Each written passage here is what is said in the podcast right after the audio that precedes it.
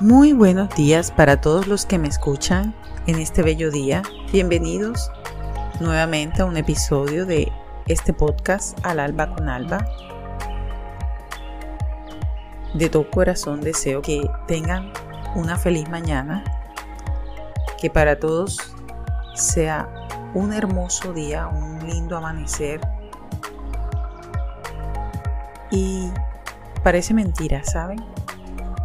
Pero cada vez, o sea, mientras no tengo la expectativa de grabar, mientras estoy haciendo cualquier otra cosa, hay total calma y total silencio. No sé si de pronto alcanzan a escuchar, le pido disculpas porque cada vez que ya yo me programo como para empezar a grabar, prendo el computador, conecto el micrófono, estoy lista, comienzan todos los ruidos habidos y por haber. Empiezan las motos a pitar, empiezan los perros a ladrar, se mueven aquí los que viven en la casa, entonces cuando salen, cuando caminan, cuando van a todas partes. O sea, parece mentira, pero el universo conspira para crear todos los ruidos habidos y por haber. Y bueno, y me dificulta un poquito, pero aquí vamos para adelante siempre con esas ganas, siempre con esas ganas de compartirles una historia, una nueva historia cada viernes. Ya que estamos en, en vísperas de Navidad, estamos en este hermoso mes de diciembre, se me vino a la mente, me traen todos los recuerdos de cómo pasaban mis vacaciones en el pueblo. Para mí, era una vaina espectacular. Era el descanso. Y saben, les digo algo. Hoy en día me hace tanta falta, les juro, me hacen tanta falta.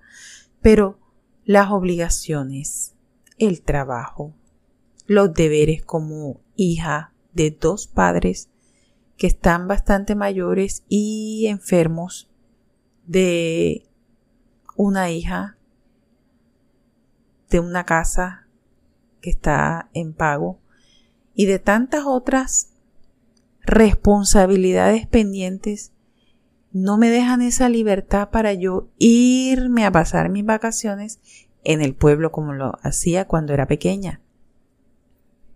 Entonces vino a mi mente en estos días, vino a mi mente todos los recuerdos de cómo pasaba yo esas vacaciones desde que era pequeñita, en junio creo que no tanto, porque ajá, no, había el dinero para gastarlo en dos épocas del año, dos periodos del año. En las vacaciones de junio era transporte ir y venir de mi hermano y, y el mío, y luego en diciembre también, transporte ida y venida. Doble pasajes. Entonces generalmente nos mandaban de vacaciones a pasar las navidades en el pueblo.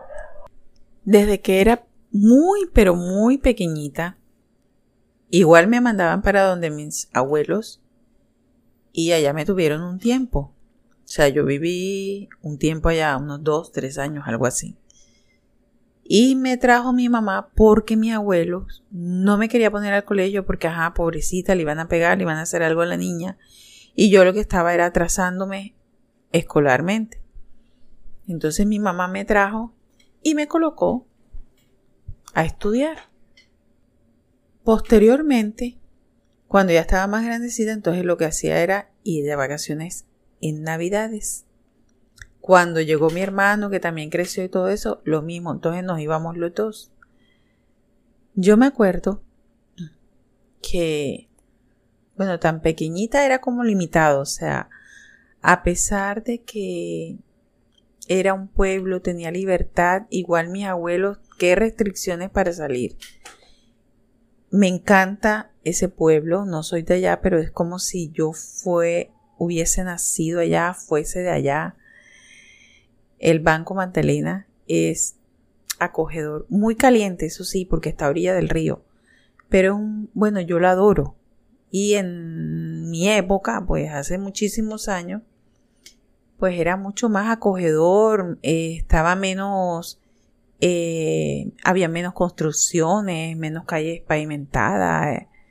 Era como más, más pueblo, más así como más adorable con ustedes, porque hoy en día pues está muy transformado, parece casi que una ciudad, ya no tiene ese olor, ese esplendor, esa, ¿cómo les digo? Ese ambiente de pueblo.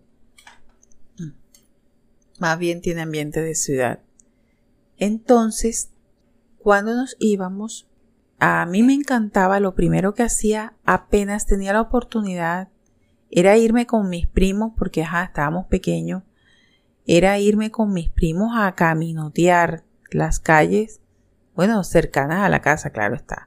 Nos íbamos para el, puerto, a orillas del río, nos íbamos para la iglesia, nos íbamos a los parques, dábamos vueltas y vueltas hasta que regresábamos a la casa en la noche y así. O sea, y miren la, la tranquilidad. Eso sí, a donde íbamos, a mi abuelo, a mis tíos, siempre había alguien que les decía, por allá vimos a fulanito, sutanito, esto, estos, tus hijos, tu sobrina, ese.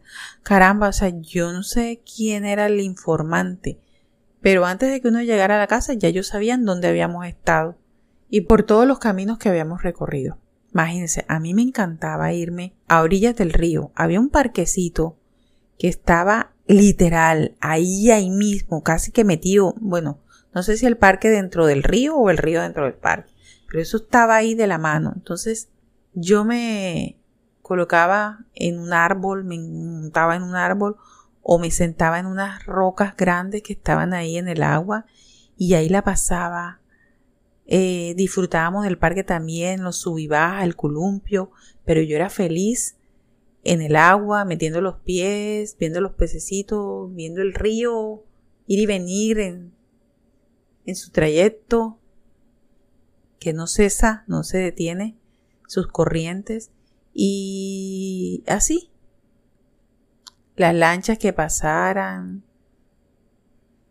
o las plantas, la tarulla, creo que, la planta esa que va nadando y siempre va por los ríos. Eh, había algo especial en las navidades cuando íbamos al pueblo y bueno, siempre íbamos como con esa expectativa, ¿saben? Eh, en en la misma cuadra, pero una cuadra más abajito de, de donde vivíamos, había una señora que era como la Navidad del nacimiento del Niño Dios, era algo especial para ella. No sé si esa señora se programaba durante todo el año o no sé si eso lo hacía en el mes de diciembre o qué, pero les digo, les cuento que eh, ustedes saben las casas de pueblos que son inmensas, amplias.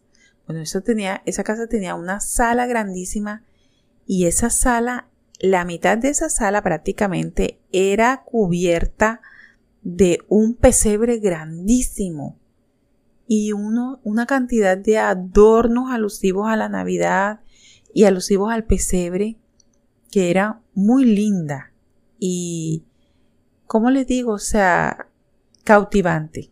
Todos los niños de mi cuadra, del barrio donde yo, yo creo que iban todos los niños del bendito barrio. Y tal vez hasta venían de otras cuadras, de otros barrios, quién sabe. Porque es que ese pesebre era inmenso. La cantidad de niños impresionante. Y ella hacía la novena con toda esa montonera de, chiquillos, de pelados, hacía su novena y tras de eso nos daba refrigerio. Siempre había un refrigerio. Una, un jugo, una galleta, un dulce. Y el 24 de diciembre era especial porque nos brindaba la novena, nos entregaban los regalos, pero antes de entregarnos los regalos, nos daba un refrigerio mucho más especial. O sea, eh, un chocolate caliente o, o de pronto una bebida, un jugo de naranja, un jugo decoroso, un jugo así como más especial. Y buñuelos, natilla, galletas, eso, o sea, era, el 24 era, bueno, espléndida la merienda o el refrigerio que nos daba. Aparte de eso, toda la montonera de pelados que íbamos a esa novena teníamos, salíamos con un juguete, salíamos con un detalle, un regalo, toda la cantidad de niños. Eh, me parece a mí que uno se inscribía, ¿saben? Cuando uno iba a la primera vez o algo así, uno se inscribía. Pero yo creo que ahí, sinceramente, salían todos los niños que llegaban a esa bendita novena, fuera, fuese que hubiesen empezado desde el primer día de novena, que es el 16 de diciembre, como también hubiesen llegado posterior a ese, a ese día, todos hacían parte, todos salían con su detalle, con su presente. Ah, para mí, a mí me encantaba. Todas las vacaciones, todas las navidades que íbamos, enseguida nos apuntábamos en el bendito, en el bendito pesebre, en la bendita novena, para tener nuestro regalito y compartir con todo ese poco de niños que iban, compartir los refrigerios y también cada novena. O sea, de ahí yo aprendí eh, a leer todo lo que se reza cuando se hace la novena. Y era bastante agradable. Bueno, a mí me encantaba, mi hermano también. Disfrutábamos full. Todos mis primos eh, nos íbamos para allá. La casa de mis abuelos era grande. Eh, ahí habían unos cuantos tíos. Otros estaban, pongan ustedes, estudiando en otra en universidad, estaban en otra ciudad. Habían otros que de pronto vivían por ahí cerca y aparte tenían su familia su hijo, su esposo vivía en un apartamento o casas aparte. Y muchas veces, bueno, en muchas navidades se reunían, se reunían en la casa de, mis abuelos, ya sea para celebrar el 24 o el 31, depende de lo que ellos tuvieran también. Eh, de pronto tenían ellos allá mismo en su casa, hacían algo, una cena, algo, y acá se reunían X días ya fuera el 24 o el 25 o el 31 o el primero. En la casa de mis abuelos, siempre para Navidades, y yo creo que en, durante todo el año, parecía como un hotel, ¿saben? Allí llegaba de cuanto familiar de ellos, familiares de mi abuela, familiares de mi abuelo. Y ustedes saben, la época de los abuelos de uno era una cantidad de hermanos eh, mi abuela tenía una montonera de hermanos, mi abuelo también. Y ellos a su vez tenían su familia y tenían sus hijos. Y yo sí me acuerdo que en la casa, por la casa, pasaban todos y cada uno de los, de los familiares que, que fueran a hacer ya sea diligencias al pueblo, porque ellos vivían como en otros pueblecitos, o ¿cómo se llama esos corregimientos? Entonces llegaban al pueblo a hacer compras, o a trasladarse a una ciudad o incluso aquellos que se iban fuera del país, ustedes saben, para esa época todo el mundo agarraba para Venezuela. Todos se querían ir para Venezuela porque Venezuela era un boom. Y la mayoría de las personas que se iban trabajaban duro y hacían dinero, ¿saben? Porque en esa época Venezuela era bueno súper bien, estaba súper bien. Y todo el que se iba hacía dinero, trabajaba bien, mandaba bastante dinero para su familia. Aquí se hacían construcciones, casas y demás cosas, hasta negocios de pronto, con lo que mandaban los que se iban a trabajar a Venezuela.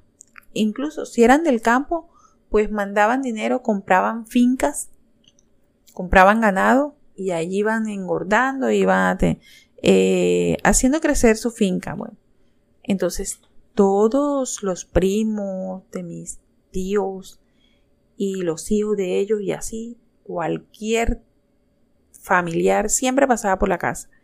Entonces llegaba el 24, 31 o el 7 de las velitas, era de gente, pero era súper chévere ya, o sea, en las navidades no hay nada más bacanísimo y espectacular que es pasar esas fiestas en familia, claro está, Y, y es bacanísimo cuando, o sea, llega toda la familia. O nosotros siempre estábamos allá. Y, y allí estaban la gran mayoría de mis tíos, que eran aproximadamente como nueve. Tenían sus hijos también y entonces también compartíamos ahí todo. Ustedes se imaginan nueve hijos más los nietos, los esposos, los primos que pasaban, el que saludaba, el amigo, el no sé qué.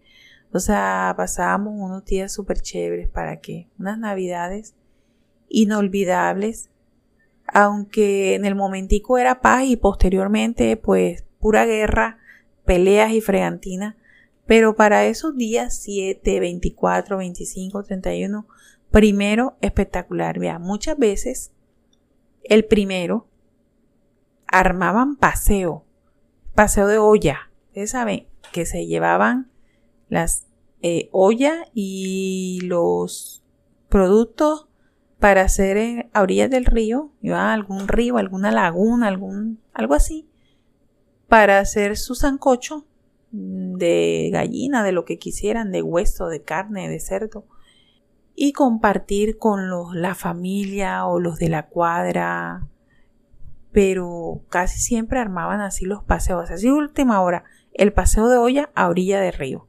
espectacular. Y todos nosotros nos llevábamos nuestros vestiditos de baño o por lo menos el chorcito, la blusita para podernos dar un chapuzón en el río o la laguna o el lago, a donde fuera que, que se inventaran el paseo. lo pasábamos súper chévere. Eh, ¿Qué otra cosa me recuerdo? Imagínense, entre todas mis navidades, me acuerdo que ya mayor, eso sí, que hasta que cumplí los 18 años, no me permitían tomar licor. Ya yo tenía mis 18 años, en unas navidades de esas, fue la primera borrachera que me pegué inolvidable y a la vez súper bochornoso. Súper bochornoso. Qué pena, porque después vino la montada tremenda. Bueno, todo el mundo estaba listo, había sopa, había bebidas, había picada, ya todo el mundo estaba cambiado, todo lindo, estábamos en la terraza de la casa, algunos se iban para otra, para donde los vecinos a hablar, a saludar, algunos tenían otra, otro cuento y así, pero después se encontraban ahí en la casa. Y yo me han sabido regalar mis tíos, o ellos trajeron, ya no me acuerdo, yo solo sé que en la casa había un, una botellona de vino Sansón. Delicioso, pero eso sí, muy fuerte. Supremamente fuerte ese vino. Han de creer ustedes que la atrevida de yo, entre chanza y chanza yo iba y venía, caminaba, paseaba, saludaba, regresaba a la casa y me tomaba mi copita de vino Sansón y me tomaba mi copita. Eso fue la noche. Inicialmente ni siquiera había comido, o sea, no había tenido una buena cena. Y vaya y venga, tome la copita de Sansón porque mis benitos primos ellos se pusieron a tomar cerveza, mm, no le pararon bolas al vino y entonces el vino estaba todo para mí. Y jarte vino, tome vino. Iba y venía. Cuando ya me dio hambre, vine y comí eh, arroz con algo. Yo creo que no era una buena combinación. Tal vez ese arroz se me fermentó allá con tanto vino, no lo sé. Lo que sí sé es que me llegó el bendito mareo y ya me sentía súper mal. Y esa ganas de vomitar horrorosa había pasado bastante rato. Yo creo que ya era madrugada. Creo que hasta y aguanté demasiado. Prácticamente toda la botella me la tomé. Qué locura y qué atrevimiento de mi parte. Y como lo hacía así medio escondida, nadie se dio cuenta, o si no me hubieran metido mi regaño. ¿Cómo se te ocurre tomar sin haber comido bien? Y tras de eso comí un arroz que de pronto eso me cayó súper peor, mucho peor. Vomité, me fui para el patio, ya estaba mareada, ya no me pertenecía y empieza la vomitadera. Bote y bote y bote. Bote todo lo que había comido, hasta lo que no había comido, y bote el vino ese. Han de creer ustedes que mi primera borrachera de vaina que ese patio era en tierra, quedé ahí tirada en el patio de la casa, en el, en el tierrero, en la tierra, eso no tenía piso, al lado cerca de mi vómito, qué horror. Yo sí sentí que mis tíos vinieron y se dieron cuenta que yo estaba ahí tirada. ¡Ah! Y se quedaron, mira esta atrevida, mira lo que hizo, Dios mío, no sé qué. Ustedes, y me castigaron, ¿saben? Porque no me levantaron de ahí, no me limpiaron ni me llevaron a acostar bien, sino que como yo estaba toda vomitada y sucia porque me había caído en la tierra, me han sabido levantar y me han tirado en una carretilla había una carretilla ahí de madera, algo grandísima. Grande, grande, era grande. No sé qué transportaban ahí, no me acuerdo. Pero ahí yo quedé acostadita y ahí pasé el resto de la madrugada hasta en la mañana que me vine a levantar. Mm, en mi primera borrachera, que después de esa vomitadera, de vomitar hasta lo que no tenía, ni había comido tampoco, eh, me parece a mí ya ni me acuerdo casi, pero esa resaca no fue como tan... O sea, sí me levanté, no con dolor de cabeza, mm, más bien como malestar del estómago y eso sí, les juro que duré un montón de tiempo, pero un montón de tiempo que yo no quería saber nada de vino, aunque a mí el vino me fascina, me encanta. Si por mí fuera, tomaría vino todo el tiempo, me, gusta. Eh, más que los, el alcohol o los licores fuertes. No, no. Yo no soporto el whisky ni, eh, ni lo demás porque es muy, muy fuerte. Pero el vino me fascina. Entonces, eh, después de ese momento, ¿saben? No quería ni olerlo. Eso me pateaba donde yo sintiera un olor a vino. Guácatela. Esa fue mi primera borrachera de jovencita, de atrevida. Claro está, después que ya me recuperé, que me limpié, que me bañé, que me cambié y todo, y que me fui acostada a la cama como era debido, pues me regañaron. ¿Cómo se le ocurre a usted? No sea tan atrevida de tomarse eso así. No podías tomarte eso completo, tenías que tomar era un poquito, tenías que eh, tener el estómago haber comido. No, no es conveniente tomar licor y tener el estómago vacío, esto después te cae mal. Igual no estás acostumbrada, eras una niña prácticamente. ¿Cómo te ibas a tomar toda esa botella? O sea, después de ya haberme recuperado, limpiado y todo eso, pues vino el regaño. Eh, también, como habíamos una chorrera de primos, eso nos divertíamos, jugábamos, prendíamos las chipitas mariposas, prendían traqui traqui, eh, los grandes prendían los eh, volcanes. Ah, se, siempre se hacía un año nuevo. Y el 31 a las 12 de la noche, pues lo prendían en la mitad de la calle. Con todo tipo de, como de pólvora, de esos juegos así. Que hacía ruido, traqui traqui. Eh, ¿Qué más tenían? Pues los, no sé si totes, la cuestión era que se, prendía ese muñeco de nieve y que de nieve. Ese muñeco viejo, el año viejo como le dicen. Y, y la pasábamos chévere alrededor, nada más viendo quemar el muñeco. La pasábamos chévere alrededor del muñeco mientras se quemaba, mientras se prendía. Y, y era toda una emoción para nosotros. Íbamos a la iglesia, había una misa, no sé si una misa hasta las 12 de la noche, algo así los 24, íbamos a la misa también del 31 y lo compartíamos, compartíamos en la casa también hasta con los vecinos. Habían vecinos que hacían una reunión, se sentaban en las puertas, compartían comida. O sea, era, para mí eran las vacaciones y las navidades perfectas.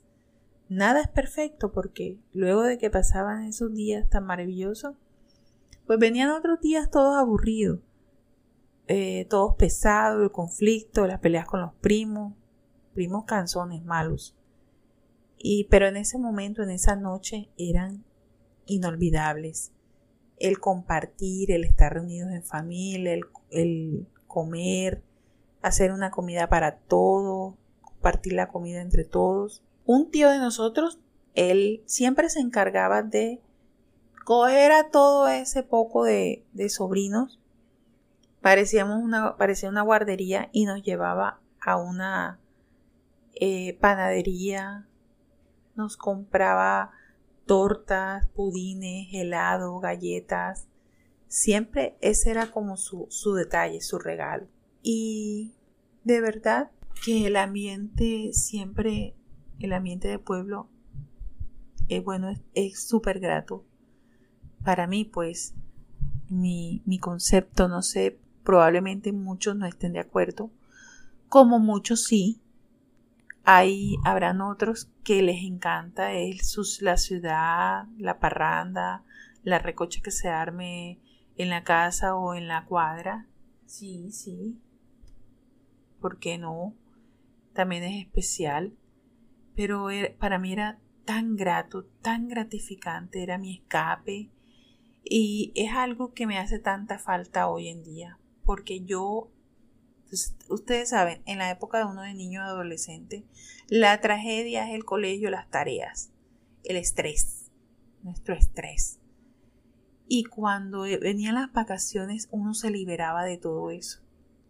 Y para colmo, o para colmo no, para además de mejor, eh, venía Navidad que los regalos, el niño Dios, era muy, pero muy especial me encantaba. Mi pueblo lo adoro, no es mío, ojalá. Tampoco nací allá, pero como si hubiese nacido. Lindo, era tan lindo estar a orillas del río, ver el río, sentarse, solo mirarlo, ya para mí era bueno, súper grato, relajante. Se me olvidaban todos los males, todos los problemas, todo lo que tenía acá la ciudad. Para mí cuando yo tenía que regresarme era súper triste. Yo anhelaba, añoraba vivir allá, quedarme allá. Claro está que cuando ya la Navidad pasa y viene el colegio nuevamente y viene en la vida el trajín de todos los días, el trajín normal, pues se acaba la magia, porque la magia solamente está ahorita en diciembre. Y en las vacaciones, cuando tú descansas. De verdad que me hace muchísima falta porque aquí uno se escapa eh, poquito para una playa, para un paseo, para algo así. Pero no sé, no, no es lo mismo, no es igual.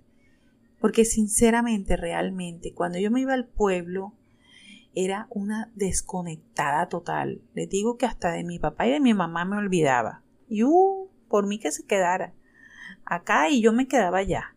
Quería ni regresar. Yo amaba estar allá. Amaba esas vacaciones, amaba mi pueblo, amaba todo lo que hacía. No tanto a mis primos porque eran bien tremendos, bien malosos.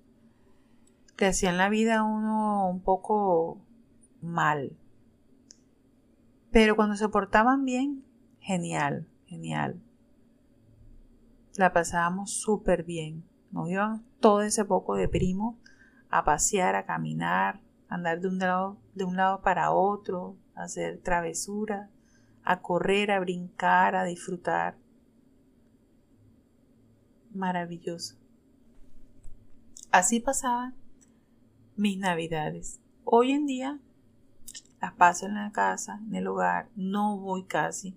Ya mis abuelos no están, ya todos los tíos están distantes. Allí en la casa de mis abuelos hay solo tres pero no es lo mismo, me imagino que cada uno de ellos tendrá sus cosas y, no es igual, ¿saben? No se van a reunir todos, no la vamos a pasar todos. Mis primos, imagínense, ya mis primos también tienen sus hogares, sus hijos. Uh, yo creo que hasta abuelos son también. Entonces, no hay ese chance de que la familia vaya al pueblo y se reúnan todos para Navidad. Hay otros que están distantes, fuera del país, imagínense ustedes. Entonces ya esos tiempos no volverán. Mm, uno reconoce, acepta, cada tiempo es diferente, pero de veras, de veras que esas navidades son inolvidables, fueron inolvidables y las añoro bastante. O sea, cómo me encantaría no vivirlas nuevamente porque obvio no se puede, pero sí encontrar la manera de desconectarme y de poder llegar al pueblo porque hace muchísimos, muchísimos años que no voy, que no lo disfruto, aunque ya hoy en día no es ese pueblo que era antes, ya hoy en día parece prácticamente otra ciudad igual. O sea que la diferencia de irme de aquí de Barranquilla para allá, para el Banco Magdalena, probablemente no va a ser mucha, aunque ajá, mi ciudad es hermosa, hermosa, me encanta. Pero de, tal vez no va a ser diferente. Aunque de todos modos, eh, pueblo es pueblo. El pueblo es pueblo y se vive, se siente, se goza como tal. Entonces de verdad que me hace tanta falta poder ir, poder desconectarme o ir a cualquier otro lugar que tenga esa misma vibra, que te desconecte de este de esta selva de cemento que es la ciudad, de este trajín de todos los días, incansable, o sea, no puedes cansarte, no, no se acaba, todos los días es el mismo vaya y venga. Bueno, bueno, yo creo que hasta aquí me acuerdo de cómo pasaban las navidades entre mi hermano y, yo, cómo pasábamos, cómo la pasaba, eh, todas las locuras que hacía. Allá yo me liberaba porque hacía lo que no podía hacer acá. Yo iba a cualquier lado, me subía, me bajaba, paseaba. Bueno, y igual me regañaban porque, ajá, como les dije, siempre había alguien que le llevaba cuento a, a mis abuelos o a mis tíos. Que tú, ¿por qué fuiste allá? Ustedes saben, el temor enorme era la orilla del río, pero ajá, ni que yo, tras de que no sabía nada, yo, ¿para qué me iba a meter en eso? Los piececitos hasta ahí nomás y tirarle piedrecitas y estar allí. Yo con admirarlo era feliz. Bueno, me place haberles comentado, haberles contado cómo eran mis vacaciones navideñas, navidades, con mis abuelos, con mis tíos, con mis primos, por parte de mamá. Muy poquito compartí con la familia de mi papá, prácticamente para nada, solamente iba de visita y ya. No compartíamos así como yo compartía con, con todos ellos por el lado de mi madre. Y si me han escuchado, si, hemos, han llegado hasta aquí con en mi historia, les recuerdo que me encuentran en redes sociales como Al Alba con Alba, en Twitter, YouTube e Instagram. Apóyenme para que siga contándoles y narrándoles historias, desahogándome un poco olvidándome de tanta rigurosidad, de tanto trabajo, de tanta responsabilidad, y como narrar esas vivencias y cosas que agradan, que me agradan, como también, bueno, cosas que cosas que he vivido no tan agradables, pero que igual me dejan una enseñanza, o sea, para nada eh, Siempre que tú puedas superar las cosas, siempre que te dejen una lección, para mí todo es gratificante. Todos los viernes cuento una historia y me encuentran en todas las plataformas de audio como Deezer, Spotify, Google Podcast y Apple Podcast.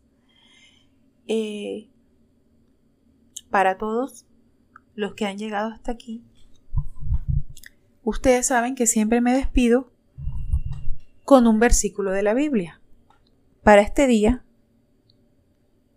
para este día les comparto del Salmo 27, versículo primero, que dice, El Señor es mi luz y mi salvación. ¿A quién temeré?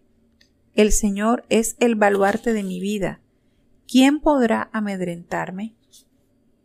Gracias para todas y todos los que me escuchan en este hermoso día. espero que lo disfruten, que lo vivan plenamente, que celebren todo lo que hacen, todo lo que les llega, todo lo que les sucede en este día.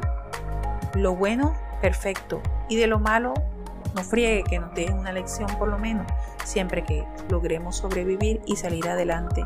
Así que, mis escuchas, con todo mi cariño les dejo para que puedan disfrutar este día con un delicioso café y un rico pan caliente. Hasta un nuevo episodio